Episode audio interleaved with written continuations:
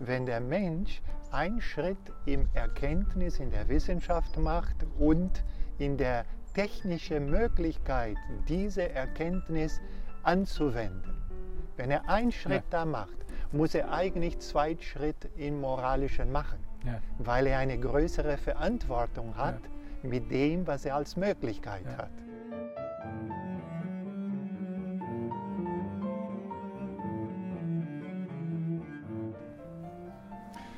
Wie wollen wir die Welt gestalten?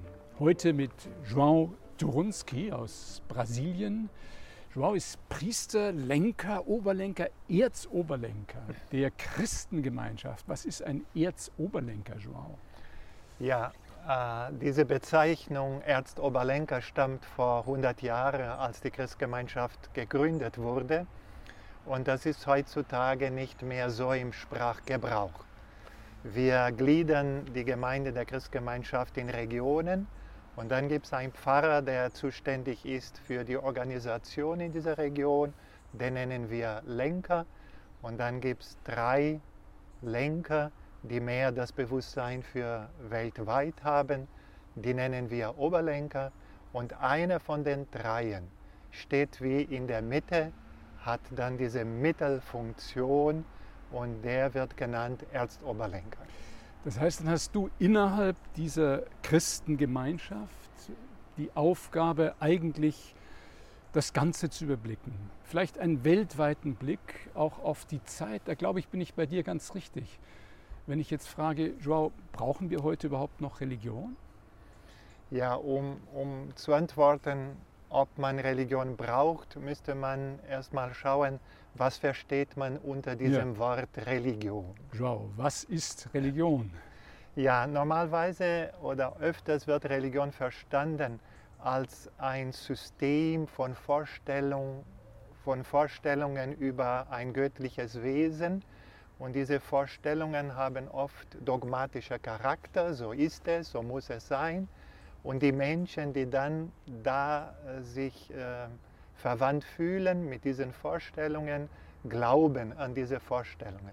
Glauben in dem Sinn, dass sie für wahr halten. Und ja. dann äh, bilden sie Gemeinden und dann wird aus Religion eine Konfession ja. und man bildet Konfessionen. Ich ja. glaube, dass in diesem Sinn die Menschheit und die Gesellschaft sich da entwickelt, mhm. dass das immer weniger gebraucht wird. Das finde ich spannend, weil das ist, was ich und viele andere, glaube ich, vor allem mit Religion verbinden. Also Dogmatik, das Bilden von Gruppen gegen andere. Wir haben den rechten Glauben, ihr habt den genau. falschen.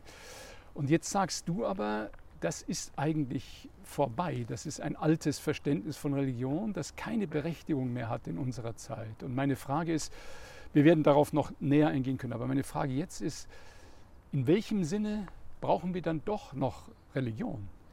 Wenn man äh, dieses Wort Religion in der eigentlichen Qualität versteht, dann heißt Religion sich hinwenden können zu ein Wesen, zu etwas, was höher ist als einem selbst, das man nicht kennt, ein Unbekannter, aber man empfindet, dass es eine Realität ist.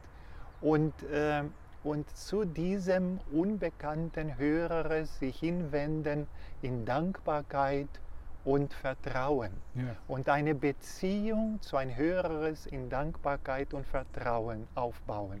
Und das braucht der Mensch und das braucht die Gesellschaft und wird immer brauchen, sonst ja. wird der Einzelne und die Gesellschaft krank. Ja.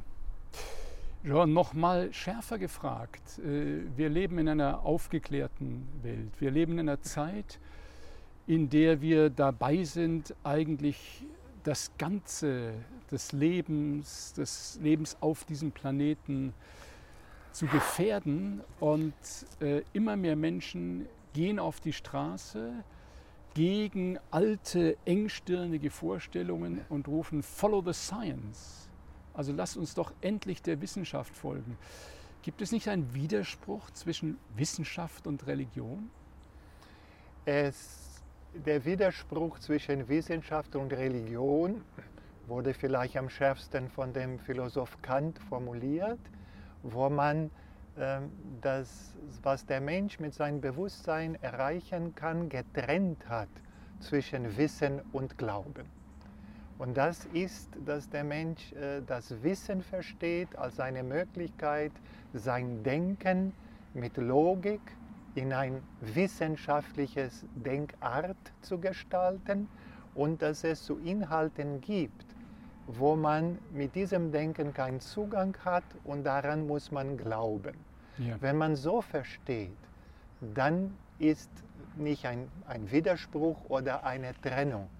Und das ist gerade die Frage in unserer Zeit, ob man ein wissenschaftliches Denken entwickeln kann, was Zugang hat zu den Realitäten, wozu die Religion sich wendet. Und ich empfinde, das ist die allergrößte äh, gesellschaftliche, kulturelle Beitrag, das die Anthroposophie geleistet hat und leistet, in ein wissenschaftliches Denken, spirituelle Inhalte denken zu können. Und dann ist kein hm. Widerspruch mehr. Jetzt möchte ich nochmal nachfragen. Vielleicht können wir das ein bisschen herausarbeiten und besser verstehen, weil wenn ich das höre, was du sagst, dann sagst du, follow the science und follow religion muss gar kein Gegensatz sein.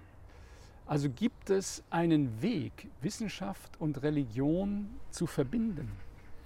Ich glaube ja. Und wenn man so philosophisch ein bisschen die Sache dran geht, ist die Frage, was man auch unter Wissenschaft versteht, weil man hat eine Denkart und ich würde diesen Begriff wissenschaftlich anwenden für die Denkart, dass man ein bestimmtes wissenschaftliches äh, Denken entwickelt. Das andere ist der Inhalt der Gedanken. Und das ist ein Problem in der Gegenwart, dass man wissenschaftlich definiert als ein bestimmter Gedankeninhalt. Mhm.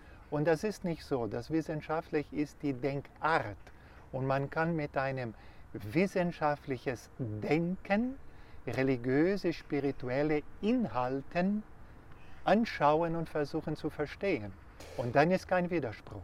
Was ist diese wissenschaftliche Denkart, von der du gegenwärtig sprichst? Und kannst du sie vielleicht noch mal ein bisschen absetzen von dem, was heute gewöhnlich darunter verstanden wird? Ja, wir haben alle ein wissenschaftliches Denken entwickelt, die gesamte Menschheit. Ja, nicht nur die Akademiker. Und ich versuche manchmal, das deutlich zu machen, so vielleicht in ein Beispiel äh, stelle ich mir vor, mache ich Fantasien, dass wenn eine griechische oder ägyptische Hausfrau oder Hausmann, weiß nicht, ob die Hausmänner damals das auch dürften, einen Kuchen gebacken hat. Und die, die griechische Hausfrau den Kuchen gebacken hat und der Kuchen ist misslungen. Warum ist der Kuchen misslungen?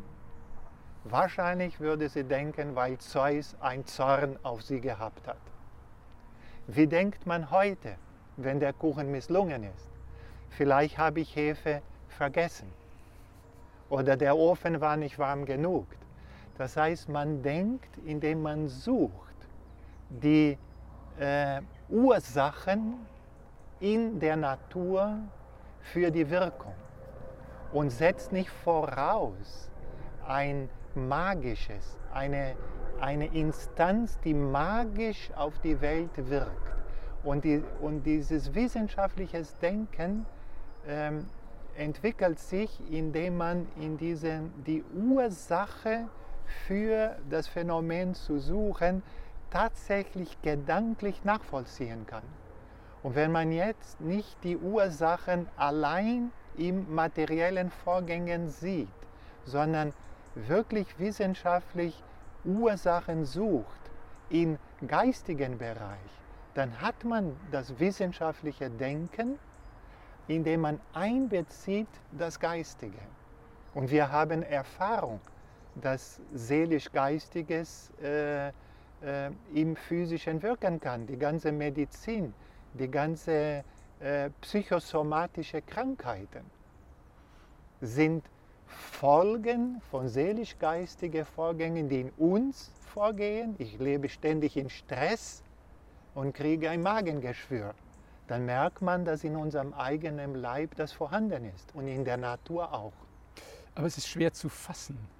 Und die Frage ist, wie unterscheide ich hier das, was du jetzt als alte magische Vorstellung geschildert hast, von einer Evidenz oder von, einem, äh, von einer bewussten Erkenntnis? Also ich habe, ich kenne Menschen, äh, die fahren zu einem Vorstellungsgespräch, unterwegs bleibt das Auto liegen, weil nicht genügend Benzin drin war. Ich würde sagen, du hast zu wenig getankt. Aber der Mensch sagt, ich sollte da nicht hinfahren. Und das war ein Fingerzeig Gottes, dass das Auto liegen geblieben ist. Wie lerne ich zu unterscheiden? Ja, ich würde, ich würde äh, in, an diesem Beispiel sagen, beide haben recht. Ja? Erstens hat der Mensch nicht genug gedacht, weil er die Verantwortung hat, dass in seinem Auto Benzin hat. Und jetzt hat er was Falsches gemacht. Und äh, wie geht der liebe Gott damit um? Ja. Ja, er, ich würde sagen, jetzt in diese Vorstellung, der liebe Gott, ne, das kommt man schon in solche Vorstellungen, dass irgendein alter Mann da an einem Thron sitzt und das guckt und irgendwas regiert. Aber wenn man diese Vorstellung jetzt benutzt, dann würde ich sagen, das muss eingebunden werden in sein ganzes Leben. Es muss sinnvoll sein, äh, dass das bestmöglich darauf gemacht werden, auch sein Schicksal, dass äh, er nicht genug gedacht hat. Ja. ja. vielleicht wollte er auch wirklich nicht hin. Also ich meine, normalerweise tankt man genug, wenn man fährt. es ist ein interessanter Vorgang, wenn man nicht genug tankt und hinterher sagt, das war ein Fingerzeig. Also man hat mitgeholfen, aber vielleicht hat er was geahnt ja, und, und deshalb nicht genug getankt. Aber wobei ich das schon meine, man merkt, die Entwicklung der Menschheit geschieht nicht so äh, abrupt. Das ja. geschieht ein bisschen. Ja. Weil äh, das Neue kommt und das Alte ist noch vorhanden. Ich würde meinen, dass unter Umständen solches Denken das war Absicht von irgendeiner höheren Instanz, was mich verhindern wollte, das zu tun, noch ein magisches Denken drin ist. Ja. Und das ist, ja. äh, es ist ein anderes, wenn ich die Möglichkeit habe, durch konkrete Wahrnehmungen erkennen die Ursache oder ob ich a priori annehmen, dass es so ist. Ja. Das ist das Magische. Das andere wäre ein wissenschaftliches. Ja.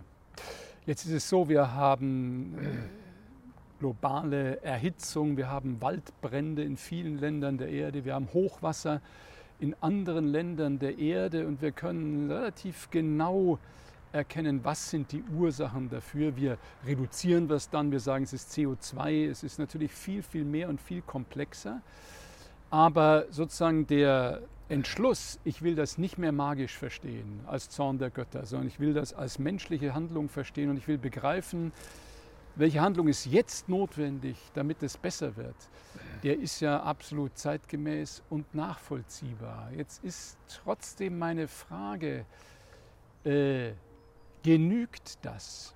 Oder anders gefragt, brauchen wir nicht auch ein neues Verhältnis zu uns selbst, zueinander, und zur Erde, zu, zu den Tieren, zu den Pflanzen, wenn wir der Situation, der dramatischen Situation der Erde und des Planeten gerecht werden wollen? Und wenn ja, wie finden wir diese?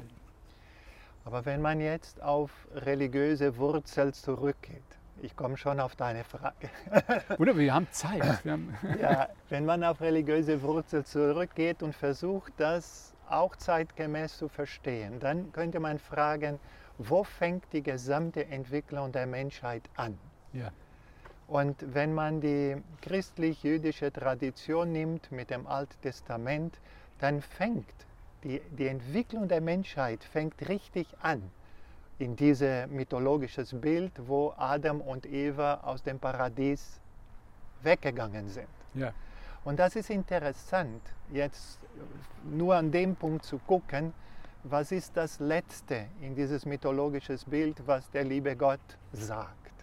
Ja? die haben jetzt von diesem Baum der Erkenntnis gegessen, ja? was man als Sündenfall bezeichnet. Und dadurch lernen sie zu erkennen, was gut und böse ist. Das heißt, der Weg fängt als Erkenntnisweg an. Die haben den Auftrag zu erkennen, was gut und böse ist. Und wenn man da liest, in diesem mythologischen Bild der Bibel, Gott sagt, jetzt erkennen sie das Gute und das Böse. Dadurch sind sie geworden wie eins von uns. Das ist das Göttliche in den Menschen. Das ist der Weg, das zu entwickeln, zu erkennen, was gut und böse ist und aus der eigenen Verantwortung entscheiden, was das Richtige ist. Und wir sind jetzt im 21. Jahrhundert, wo das immer mehr zum Tragen kommt. Das ist das Religiöse unserer Zeit, dass dieser Weg zu erkennen, was gut, zu erkennen, was nicht gut ist, gefragt ist. Und dann muss der Mensch die Verantwortung übernehmen, Entscheidungen zu treffen. Und je mehr er die Natur, die Mitmenschen verehren kann, auch als göttliche Wesen, desto weniger wird er sie als Sache nutzen, um den eigenen Egoismus zu befriedigen. Die Zerstörung der Natur, die sozialen Probleme, das Ausnutzen der Schöpfung und der Mitmenschen zur Befriedigung der eigenen Egoismus ist in Wirklichkeit eine fehlende Religiosität mhm. in dem Sinn, dass ich das Göttliche in der Natur, in den Mitmenschen verehren und dienen will. Das heißt, um das nochmal anders zu sagen, es geht gar nicht nur um sozusagen meine Beziehung zu Gott, wie man traditionell sich das vorstellen würde, sondern es geht eigentlich um die, um die Beziehung zueinander oder um es noch deutlicher zu sagen, zu jedem Wesen. Ja. Und äh, ich finde, ich finde ähm, äh, sehr hilfreich diese Gedanken, die Erik Fromm entwickelt ja. in seinem so grundlegendes Büchlein Die Kunst des Liebens, wo er diese Trennung in diese verschiedenen Ebenen schildert. Das, was sozusagen vom Paradies als Trennung stattgefunden hat, die Trennung von Mensch zu Natur die Trennung von Mensch zu Mitmenschen, ja. die Trennung von Mensch zum Göttlichen. Ich würde noch dazu fügen, die Trennung von Mensch zu sich selbst. Ja. Und die ganze Entwicklung ist ein religiöser Weg. Wie kann ich mich wieder verbinden? Wie verbinde ich mit der Natur als göttliche Schöpfung? Wie verbinde ich mit meinen Mitmenschen als göttliches Wesen? Wie verbinde ich mit dem Göttlichen mhm. auch. Mhm. Und da, um das zu tun, setzt voraus, dass man das Göttliche in sich selbst auch findet. Mhm. Dass man sagen, dass wir das, was unser Alltagsimpuls, was in Egoismus notwendigerweise führt, überwinden und ein, ein, ein höheres in uns finden. Mhm. Und das finden die Menschen, die ganze Jugend heute der ganze Idealismus, die ganze Bewegung, Friday for Future, ja, oder anderes. Ich, ich, ich bin kein Vegan, ich will auch nie werden, aber ich bewundere eine neue Moralität, die aufkommt hm. gegenüber den Tieren, die hm. Achtung der Tieren. Das ja. ist die Entwicklung dieses Idealismus und das ist wie ein Funken des Göttlichen in uns selbst. Mhm. Und da eine Beziehung zu bekommen zu diesem Hören und uns selbst, ist auch Religion. Das heißt, um nochmal von dem jetzt Besprochenen aus zurückzuschauen auf etwas, was wir vorhin miteinander bewegt haben, dass eigentlich auch der Wissenschaftler, der unter dem Reagenzglas Zellen aus einer Pflanze betrachtet oder aus einem Tierorganismus, dass er nicht nur sozusagen diese Scheibe, sage ich jetzt, hinaus herausschneidet aus dem Ganzen der Schöpfung oder aus diesem Tierwesen und dann schaut, wie ist da die Chemie, welche Stoffe finde ich, welche elektrischen Vorgänge, sondern dass er zugleich eine Verbindung schafft zu dem Wesen, mit dem er da zu tun hat. Also die ganze Pflanze, das ganze Tier, die Bedeutung des Ganzen im Kontext der Schöpfung mit im Bewusstsein und im Herzen hat. Wäre das ein Bild für das, wovon du sprichst? Ja, weil wenn man ein Samenkorn hat und diesen Samenkorn in ein Töpfchen mit Erde pflanzt und gießt und dann einfach erlebt, wie aus dem Samenkorn ein Trieb nach oben kommt, ein Wurzelchen nach unten geht und wie sich das Ganze dann in eine Bohnenpflanze sich entwickelt, meinetwegen. Ja? Äh, es ist richtig, dass man wissenschaftlich die biologischen Mechanismen und so weiter untersucht, um zu schauen, welche Prozesse geschehen, aber nicht Bewunderung empfinden, was da stattfindet, wie das überhaupt möglich ist, dass aus einem Samenkorn eine Pflanze sich entfaltet, ist, man muss eigentlich ein, ein akademischer Weg gehen, wo diese Grundempfinden des Menschen abgestumpft wird. Weil ein Kind wird geboren mit diesem Empfinden. Ja. Die Bewunderung gegenüber der Natur. Ja. Und der Mensch, er verliert diese Bewunderung gegenüber der Natur nur, wenn er erzogen wird gegen dieses mhm. Gefühl. Spontan sind wir alle religiös. Ja. Also wenn wir sagen Follow the Science, dann müsste es eigentlich eine Science, eine Wissenschaft sein, die diese Beziehung ja. mit einschließt. Und das ist ja interessanterweise zunehmend schon der Fall in der Quantenphysik zum Beispiel, in Bereichen, wo die Wissenschaft sozusagen zu neuen Ufern vorstößt, zu neuen Erkenntnissen vordringt, dass ich immer deutlicher erkennen muss, ich selbst als Betrachter bin beteiligt. Ich kann mich gar nicht sozusagen rausnehmen. Das ist gar kein äußerer, mechanisch, reduktionistisch beschreibbarer Vorgang, sondern immer das Bilden eines Verhältnisses. Ja, ja und äh, wir müssen auch sehen, dass die, das wissenschaftliche Denken, würde ich total mit unterschreiben, müssen wir folgen und weiterentwickeln. Ja. Aber man muss auch sehen, dass die Art und Weise, wie die Wissenschaft dann äh, sich begrenzt hat auf materielle Vorgänge und dann die Anwendung gefunden hat für die Befriedigung der Egoismen der Menschen und Gruppen und so weiter. Da muss man sehen, dass man hat die Hoffnung, dass die Probleme, die wir haben mit Umwelt und mit Gesellschaft, gelöst wird durch folgende Wissenschaft. Mhm. Ist auch richtig. Ja. Aber die sind auch kreiert, die sind ja. entstanden ja. durch die Wissenschaft. Die ganze Umweltproblematik, ja? es ist eine Folge unserer technischen Entwicklung. Ich, äh, noch interessant, für mich wurde sehr interessant, als ich mir bewusst habe, bewusst wurde, unser Umgang mit Müll. Ja sind wir schlechter geworden als die Indianer. Ich komme aus Brasilien. Ja. ja. Und dann wurde mir bewusst, wir gehen mit dem Müll nicht schlechter um als die Indianer. Was haben die mit dem ja. Müll gemacht? Die haben einfach in die Natur geschmissen. Ja. Ja.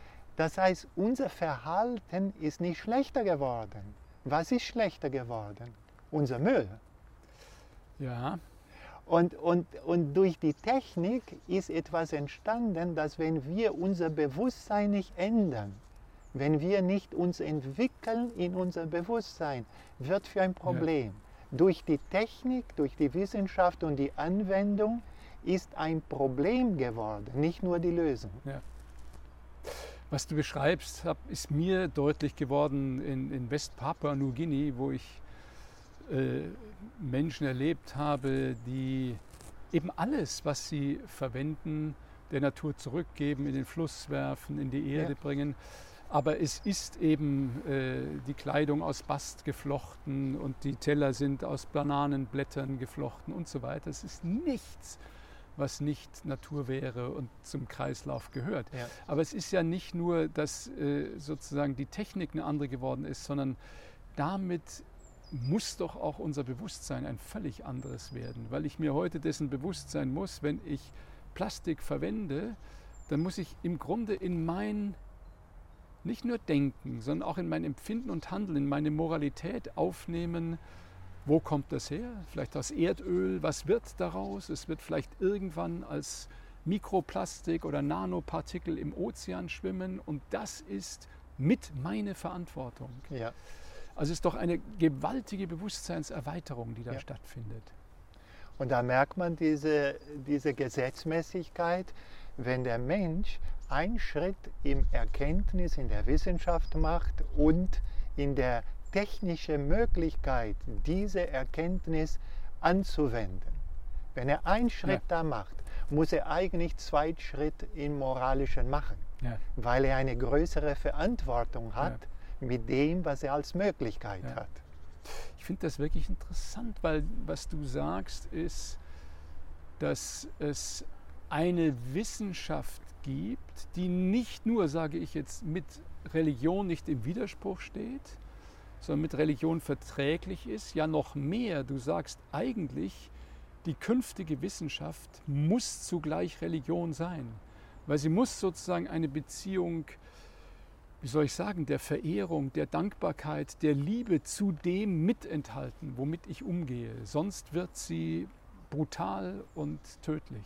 Ja, so ist es. Und da kommt man, wenn man jetzt Religion nicht als Konfession äh, benutzt, das Wort, sondern als diese in den Mensch eingeborene, von Geburt an vorhandenen und wir äh, möglich zu entwickeln als Erwachsenen, Jugendliche, Erwachsenen, wenn man das die Religion versteht, als diese Dankbarkeit, Verehrung, Hinwenden zu einem Höheres, dann äh, eine Wissenschaft, das das nicht hat, ist eigentlich gefährlich. Ja.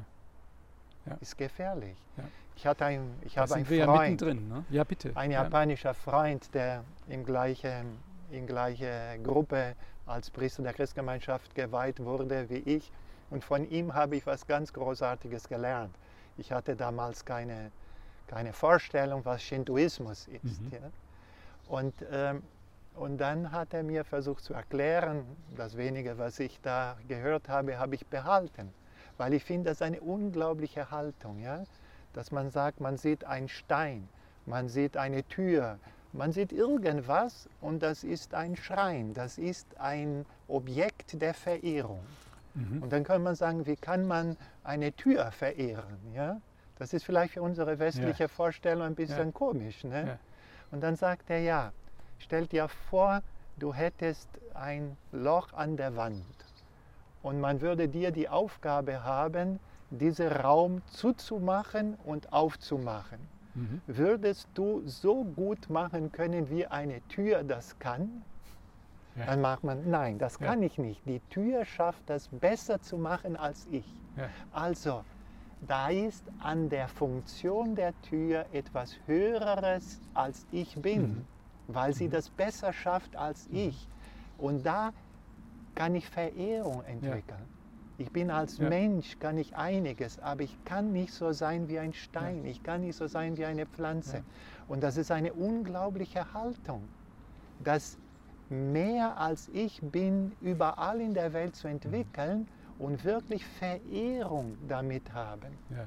Ich muss mit dieser Tür anders umgehen als nur durch Nützlichkeitsdenken, Ja. wenn ich verehre nicht die Tür als göttliche, aber die Funktion, die sie erfüllt, ist etwas Übermenschliches. Ja. Ja. Und das finde ich großartig. Also es braucht die Türe, es braucht aber auch das Ich oder den Menschen, der die Türe erkennt und versteht und dankbar ist. Ja. Es braucht eigentlich wie in einem buddhistischen Tempel diese Schwelle, wo mir bewusst wird, jetzt kann ich nicht einfach da durchlaufen, sondern das ist ein Schritt in einen anderen Bereich, den ich Ja. mache. Vielleicht brauchen wir überall Türen. Ich meine Ja. das jetzt geistig, bewusstseinsmäßig. Genau. Wie ist das, wenn ich mit dir spreche? Wo ist die Türe, dass ich dir begegnen kann? Und wie anders ist das, wenn ich danach mit Paul spreche? Wo ist da die Türe? Und Ja. wie ist das, wenn ich einem Tier begegne, einem Käfer vielleicht, einer Pflanze, einem Stein, wie du sagst? Ja. Und vielleicht ist doch das das, was wir so sehr vernachlässigt und vergessen haben. Ja. Und ich, ich, ich kann das so empfinden, dass sagen, bei, können bei der Tür äh, anfangen, dass ich sage, wenn ich sehe, die Tür hat eine Funktion, was höher ist als ich bin, aber die Tür hat auch eine Substanz, die ist aus, aus, aus Holz gemacht oder Ja. aus, aus, aus Plastik Ja. oder aus Metall. Ja. Aber dass diese Substanz in diese Funktion kommt, dass etwas erfüllen kann, was mehr ist als ich bin, äh, ist ein Schöpfer dahinter. Und in der Technik ist ein Mensch. Ja. Ja? Dann ich kann merken, bewundern auch den, der das geschaffen hat. Ja. Ja, bei andere, die Technik kann ich immer wissen. Niemand kommt auf die Idee, dass die Materie sich von allein Zufall zu einer Tür gestaltet hat. Es ist gestaltet von jemandem. Ja. In der Natur kenne ich nicht der, der Ja. gestaltet hat. Mhm. Aber ich kann das Empfinden haben, ich, ich, äh, es gibt einen Gestalter, das kann Ja. nicht zufällig sein. Und da komme ich zu, das ist sagen, diese Tür, nur wenn ich mit dir rede, da ist was Besonderes.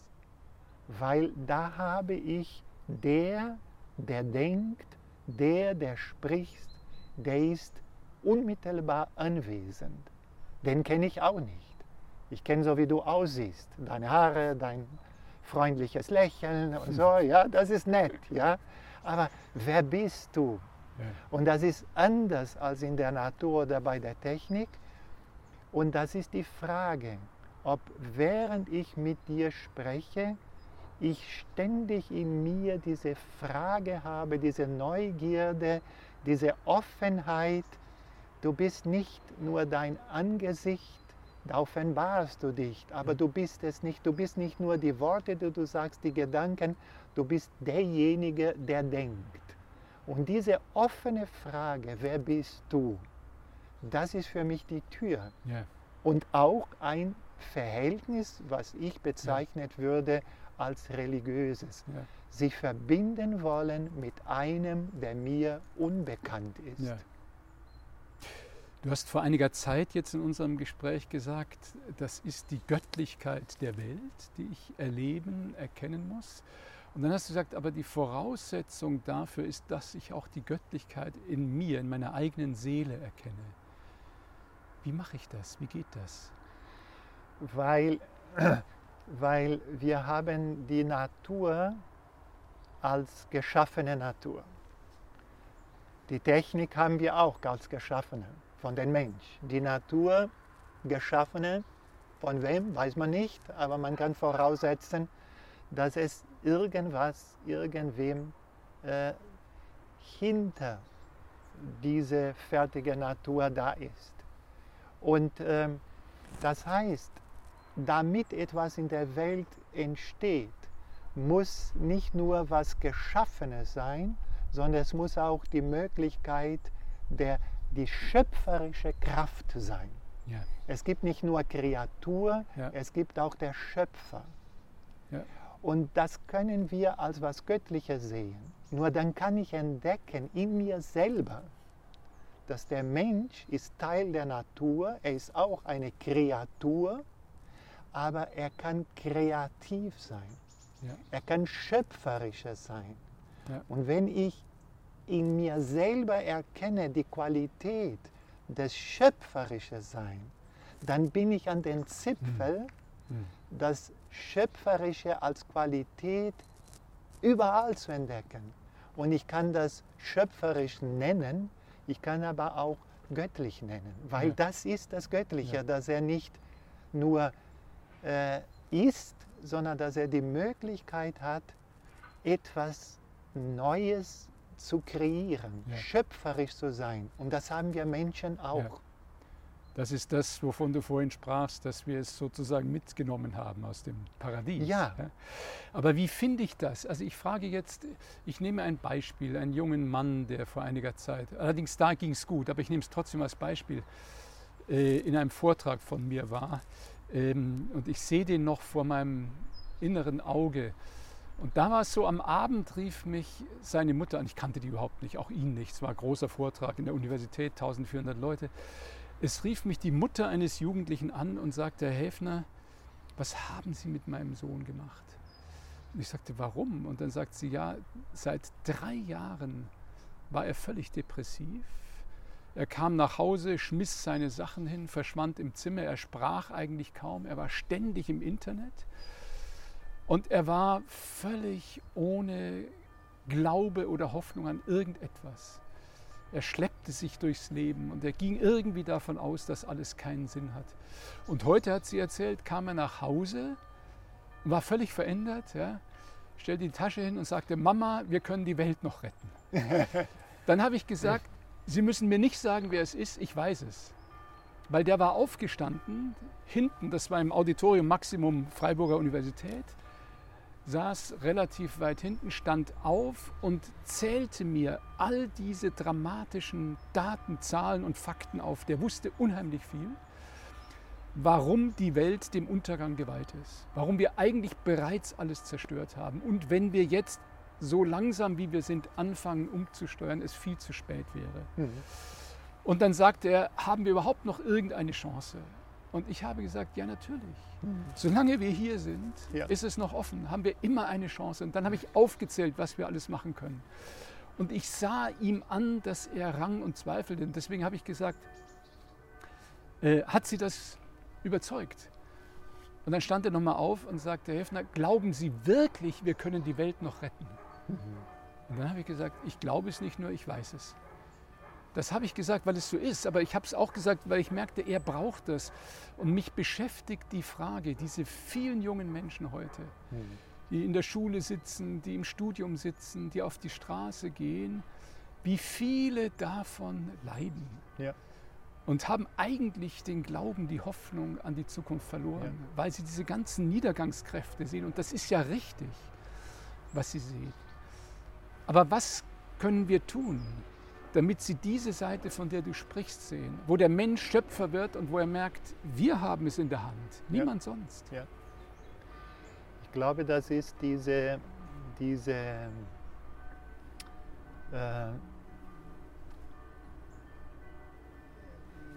ich fange anders an, die, die ganze Salutogenese hat ja. wunderbare Erkenntnis äh, entwickelt. Und diese, äh, diese Frage, dass wir drei, äh, drei Momente brauchen, die uns äh, gesund halten können. Dass das, was ich erlebe, ich verstehen kann, was um mich herum geschieht. Ja. Ich verstehen kann. Ja? Und, äh, und es ist sehr schwer heutzutage gerade wenn man die Informationen im Internet kriegt, was ist wahr, was ist nicht wahr, es ist ganz, ganz, ganz schwer zu verstehen. Und dadurch ist schwierig für uns alle. Aber die Möglichkeit zu verstehen, was, äh, was um mich herum geschieht. Die zweite äh, Notwendigkeit ist, dass ich einen Sinn darin sehe. Ja. Gibt es überhaupt einen Sinn? Hat ja. Krise einen Sinn? Was, was kann Positives daraus entstehen? Ich muss irgendwie die Möglichkeit haben, einen Sinn in das Ganze zu sehen. Und die dritte Notwendigkeit ist, dass ich ihn, und sei so klein, wie es sein mag, dass ich eine Möglichkeit finde, aktiv was zu machen. Ja.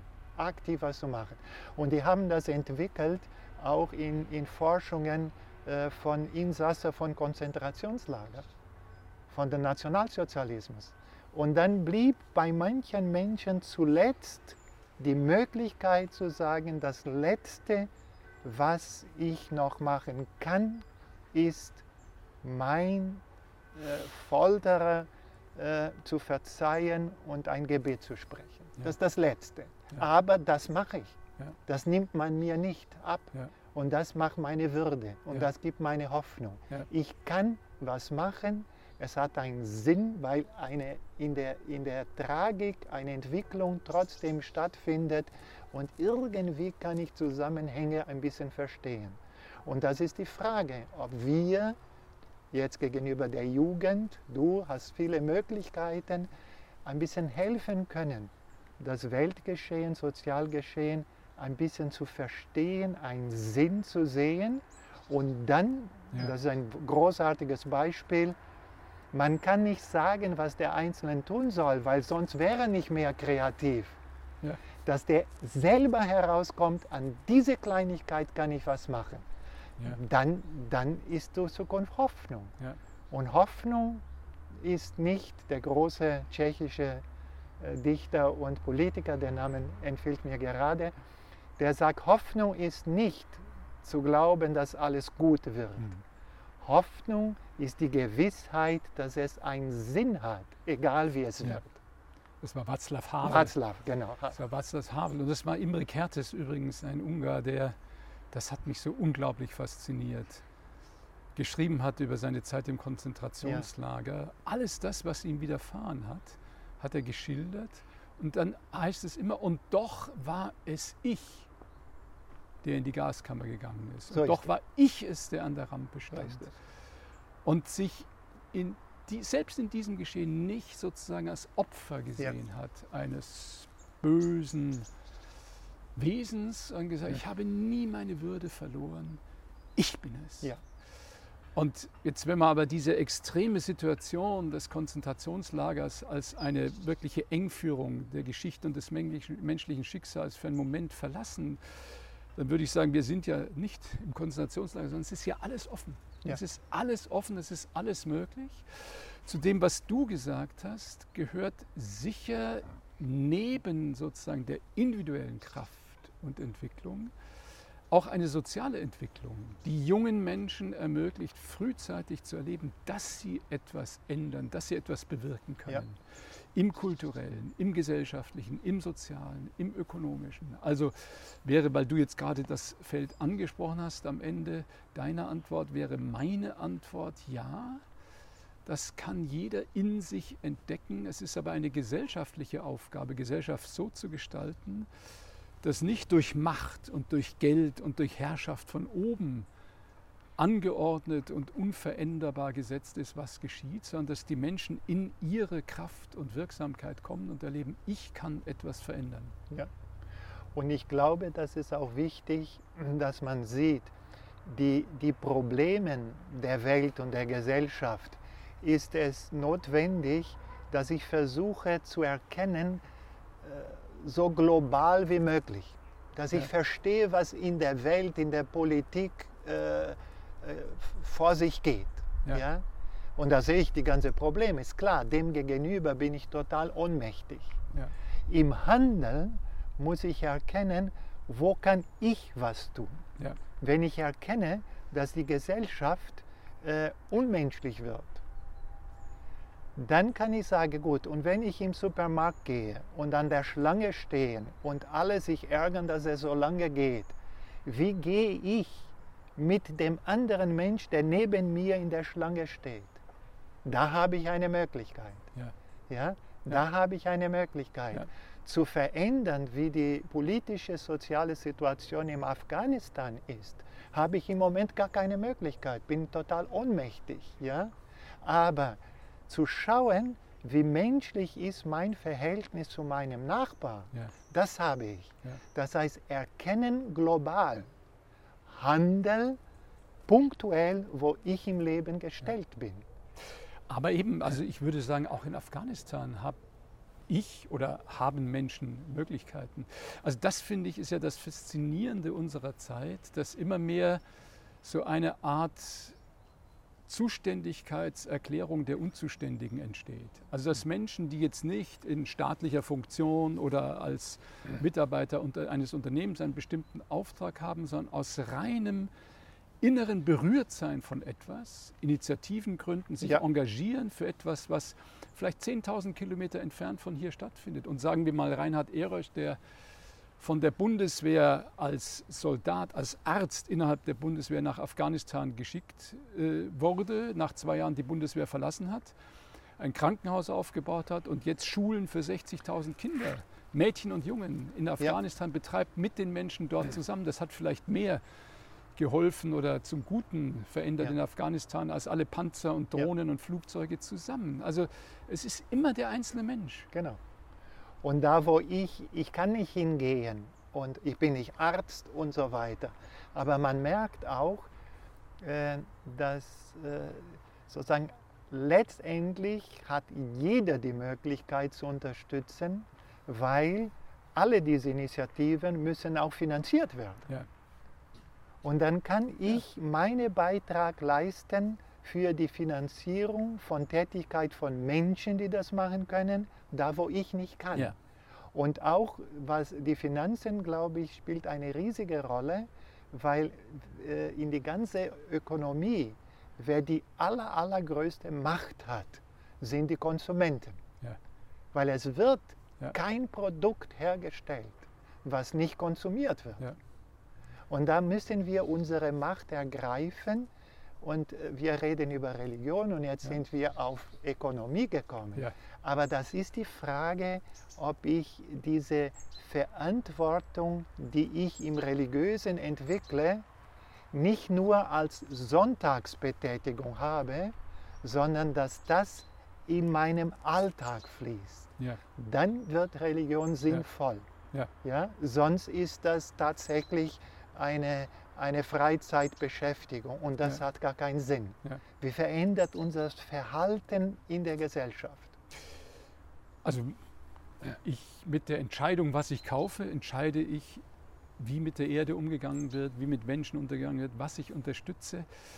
Ich finde das spannend. Ich sitze hier mit einem Religionsführer, sage ich, der ein absolut wissenschaftliches, aufgeklärtes, der ein sehr politisches, ein ungemein soziales Verständnis von Religion hat. Und ich frage dich jetzt nochmal, du hast das am Anfang schon angedeutet, aber ich muss dich das fragen.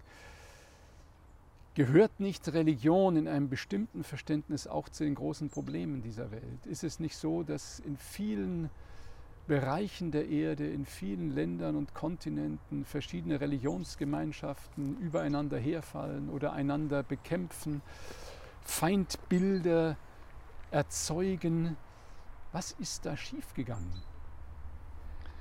Ich glaube, dass Religion in diesem Sinn, wie du jetzt sagst, in Gruppierungen als äh, religiöse Vorstellungskomplex, auch moralische Anweisung, haben einen großen Sinn in der Entwicklung der Menschheit gehabt in eine bestimmte Zeit, wo die Menschen diese Führung noch gebraucht haben.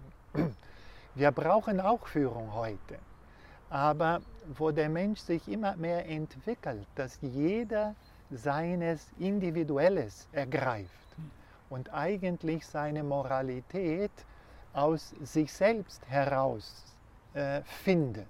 Und das ist eigentlich der Impuls des Christentums. Mhm. Ja? Ich sage immer, Jesus als der erste große Anarchist, der sagte, die Gesetze sind alle richtige, aber der Menschensohn handelt anders als das Gesetz. Ja? Das steht in der Bibel mindestens. Ne?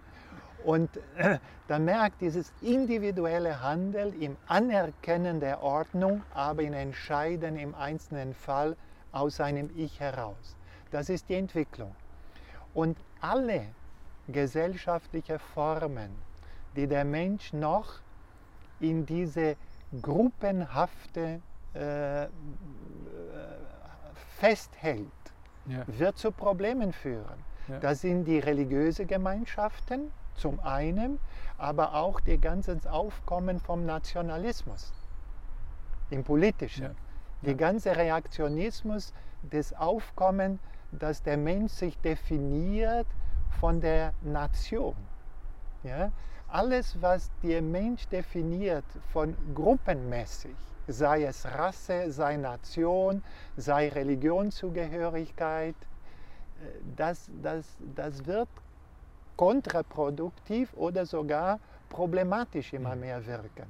Ja. Und die ge- riesige Herausforderung, die wir haben, ist, wie schaffen wir, jeder Mensch als Individuum zu haben Ja. und zu begegnen. Ja. Und die Verantwortung, dass jeder übernimmt dadurch.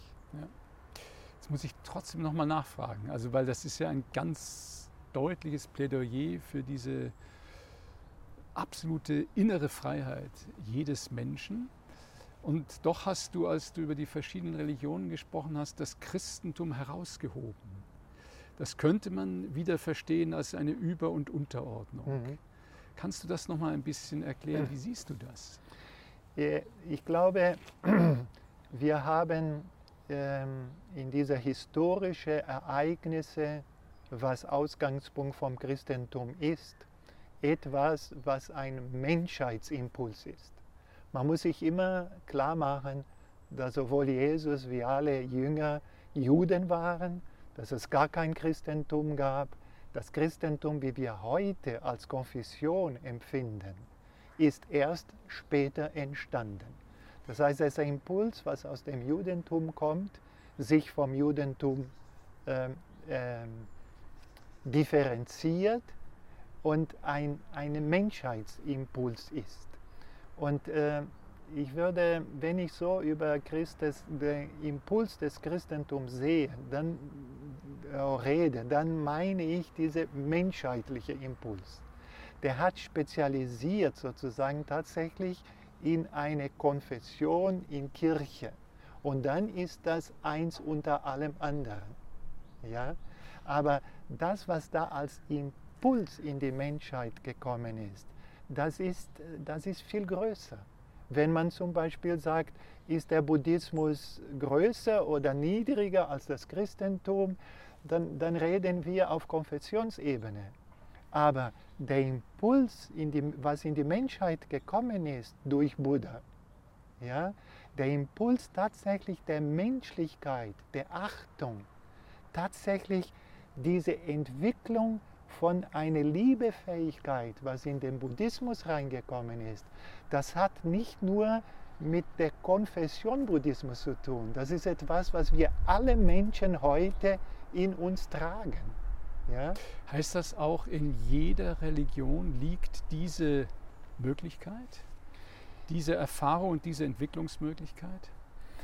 Es liegt in jeder Religion diese Möglichkeit, weil die Wurzel von jeder Religion ist immer das hin, sich hinwenden zu einem Höheren in Dankbarkeit und Vertrauen. Nur die Religionen haben auch, äh, so wie sie sich inkarniert haben oder wie sie sich entstanden sind, auch einen Zeitbezug. Und dadurch ist sozusagen, was, was das urreligiöse Impuls ist, vor 5000 Jahren, vor 2000 Jahren, vor 1000 Jahren, das Urimpuls bleibt immer das Gleiche, sich hinwenden an einem Höheren. Aber der Mensch hat sich verändert. Ja. Der Mensch ist immer individueller geworden. Ja. Und dann ist die Frage, welcher Impuls fördert auf eine positive Weise diese Entwicklung der Individualität des Menschen. Ja. Ja? Und das erlebe ich, dass im Christentum tatsächlich die, die, die Förderung der Individualität des Menschen anders vorhanden ist als im Buddhismus zum Beispiel. Und das ist nicht besser, sondern schlechter, sondern da ist ein Impuls, was mehr zu tun hat mit unserer momentanen Entwicklung. Aber ich würde äh, ein letztes Mal noch nachfragen wollen, weil ähm, also diese urreligiöse Erfahrung des Sinnes und der Verbundenheit, davon sagst du, die finden wir in allen Religionen. Jetzt wäre meine Frage, kann nicht auch ein Sufi, ein Bahai, ein äh, Buddhist, ein, ähm, kann nicht auch ein Mensch, der in einer anderen Religionsgemeinschaft aufgewachsen ist und in diesen Bildern und Erzählungen lebt, über diese Urerfahrung hinaus, die jetzt von dir zuletzt genannte Erfahrung der menschlichen Entwicklung, Verantwortung und Freiheit in vollem Umfang machen? Er, er macht, er kann sich gar nicht wehren. er ist ein, ein Glied der Menschheit und Ja. die Menschheit wird diese Entwicklung machen. sich immer mehr Ja. entwickeln. Ich finde ein Beispiel, ich finde großartig, ich habe lange Jahre Religionsunterricht gegeben in Schulen, hatte ich evangelische Pastor als Kollegen, äh, auch Religionslehrerin von der katholischen Kirche. In Waldorfschule gab es auch die sogenannte freien christliche Religionsunterricht. Und in der Oberstufe alle, alle, die Religionsunterricht gegeben haben, alle christliche Religionsunterricht, haben alle die Biografie von Gandhi erzählt. Mhm. War Gandhi ein Christ? Denke nicht. Nein, er kannte das Christentum. Ja. Er war nicht, er war nicht, nicht Christ aus Unkenntnis. Er kannte, aber er war nicht. Er Ja. war ein Hindu. Ja. Ja? Und als Hindu ist er eine der größten Beispiele von ein christliches Verhalten. Ja. Und da merkt man, dass dieses, diese, und, und wie individuell und welche Ich-Kraft der gehabt hat gegen alle Widerstände. Ja? Ja. Das heißt, diese Entwicklung des Menschlichen als freie Individualität ist völlig äh, auf eine andere Ebene als die Konfessionen. Ja. Und das heißt auch, äh, die Wege können durch viele Türen führen Ja. zu dieser Erfahrung, Erkenntnis und Freiheit. Ja, Und das heißt aber auch, wir haben in allen Religionen, einschließlich der christlichen, auch dieses alte, schlackenhafte, konfessionsgebundene, gruppengebundene, das sozusagen gegenüber dieser Erfahrung der Freiheit ängstlich oder gar zurückbleibt.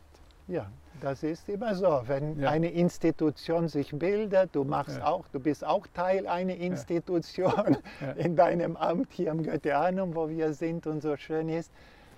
Form, alle Lebensformen haben die Tendenz,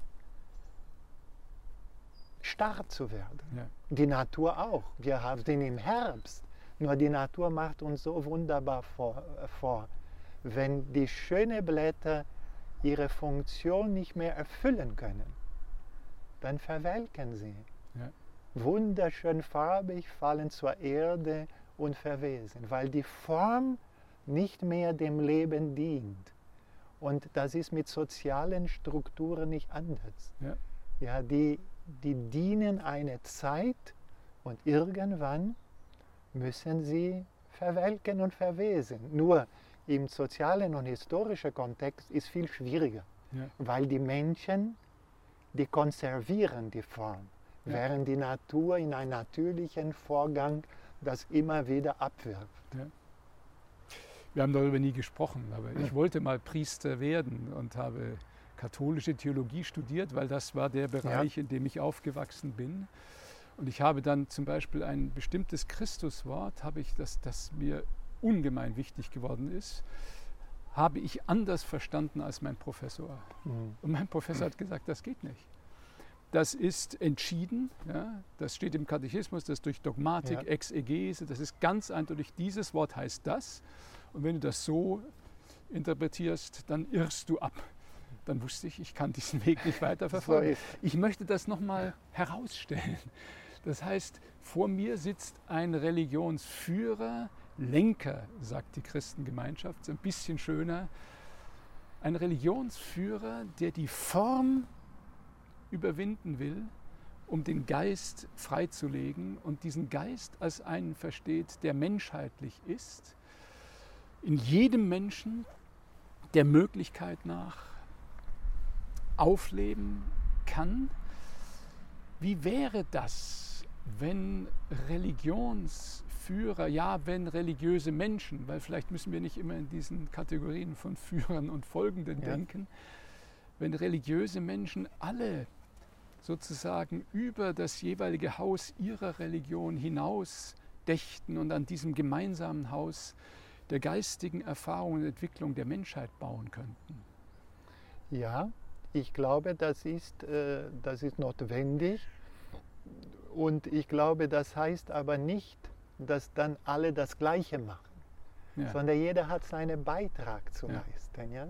Wenn du das Bild von Hausbauen der Menschheit nimmst, ja, Hausbau heißt nicht, dass alle Maurer werden, Ja. alle Elektriker werden und alle Klempner werden, aber dass sie jeder seinen Beitrag leistet und dadurch das Ganze bauen. Und dieses Bild des Bauen des Hauses der Menschheit ist das Urbild in, in der Bibel, in, in, in, in, Ja. in der Evangelium, weil die, oder in der Bibel insgesamt. Die Bibel fängt mit einem Garten an. Ich weiß bis heute noch nicht, wo die Vorstellung entstanden ist, dass wir zurück ins Paradies sollen. Ja. Weil das, das ist für mich nicht das, was man aus der Bibel ablesen kann. Das Ziel ist, dass wir eine Stadt miteinander bauen, Ja. was da das himmlische Jerusalem heißt. Ja. Das heißt, das ist die Aufgabe. Und wie kann jeder in seinen Kontext, Kontext in seinen kulturellen Kontext, in seinen gesellschaftlichen Kontext seinen Beitrag leisten? Aber ich glaube, wenn wir alle das Ziel hätten, das Menschliche zu fördern, dann würden wir gemeinsam schaffen. Ja? Und eine Sache, glaube ich, ist für mich mindestens ganz wichtig. Religion hatte früher sehr stark die Aufgabe, äh, die moralische Orientierung für die Menschen zu sein, weil die Menschen noch nicht in der Lage waren, die Moralität in sich selber zu finden. Und ich glaube, dass heute unsere Aufgabe ist, mindestens empfinde ich so meine Aufgabe, Führer zu sein, Ja. Aber Führer in dem Sinn, wie helfe ich die Menschen, dass sie sich, dass sie sich selber finden und die Moralität nicht aus einer religiösen Institution holen, sondern aus sich selbst heraus. Ja. Und das ist für mich mein Beitrag in dem Bau der Menschheit. Eine Menschheit, die wirklich äh, diese moralische Instanz in sich selber findet, das Göttliche in sich selbst und dann aber auch die Verantwortung übernimmt. Weil die moralische Gebote von einem Göttlichen zu empfangen und zu gehorchen, ist auch bequem. Weil dann habe ich nicht mehr die Verantwortung, wenn ich alle richtig gehorche und mache. Aber wenn ich selber zu entscheiden habe, dann habe ich die Verantwortung. Und das heißt für mich menschheitlich, dass die Menschheit erwachsen wird und nicht mehr als Kind vom Vater den hin, die, die er äh, empfängt, was er zu tun hat.